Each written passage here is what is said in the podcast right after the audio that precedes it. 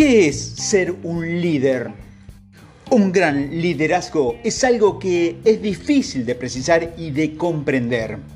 En este audio te voy a explicar de qué está hecho el verdadero liderazgo. ¿Qué hace que alguien sea un líder? Esta es una pregunta tan simple, pero sin embargo sigue molestando a algunos de los mejores pensadores de negocios. Hay muchos libros sobre liderazgo, sin embargo es raro hacer una pausa para definir qué es el verdadero liderazgo. Comencemos por definir qué no es liderazgo. El liderazgo no tiene nada que ver con la antigüedad o la posición que uno en la jerarquía de una empresa tiene. Demasiados hablan del liderazgo de una empresa refiriéndose a la mayoría de los altos ejecutivos de una organización. Son solo eso, altos ejecutivos. El liderazgo no ocurre automáticamente cuando alcanza un cierto nivel salarial. Ojalá lo encuentren ahí, pero no es garantía. El liderazgo no tiene nada que ver con los títulos. Al igual que en el punto anterior, el hecho de que tengas un título de nivel C no lo convierte automáticamente en un líder. A menudo hacemos hincapié en el hecho de que no necesitas un título para liderar. Puedes ser un buen líder en un lugar de trabajo, en tu vecindario, con tu familia, todo sin tener un título. El liderazgo no tiene nada que ver con los atributos personales.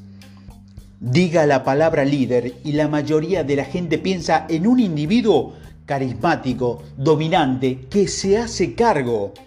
La gente suele pensar que es íconos de la historia como el general Patón o el presidente Lincoln, pero el liderazgo no es un adjetivo. No necesitamos ser extrovertidos y carismáticos para practicar el liderazgo y aquellos con carisma no lideran automáticamente. El liderazgo no es gestión. Este es el más grande. El liderazgo y gestión no son sinónimos. Tienes 15 personas en una línea descendente y responsabilidades de pérdida y ganancia.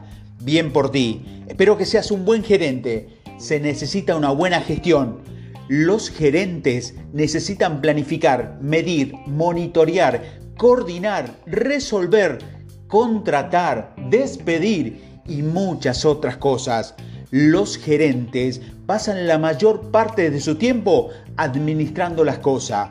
En cambio, los líderes dirigen a las personas. Entonces, nuevamente, ¿qué hace que sea una persona un líder? Veamos cómo algunos de los pensadores empresariales más respetados de nuestros tiempos definen el liderazgo y consideremos qué hay de malos en sus definiciones. Peter Drucker decía que la única definición del líder es alguien que tiene seguidores. En serio, este ejemplo de tautología es tan simplística, simplista, que resulta peligroso. Un nuevo capital del ejército que pone al mando de 200 soldados nunca sale de su habitación ni le dice una palabra a los hombres y mujeres de su unidad. Quizás las órdenes de rutina se dan a través de un subordinado. Por defecto, sus tropas tienen que seguir órdenes, pero ¿es el capitán realmente de un líder? Comandante sí, líder no. Peter Drucker es, por supuesto, un pensador brillante, pero su definición es demasiado simple.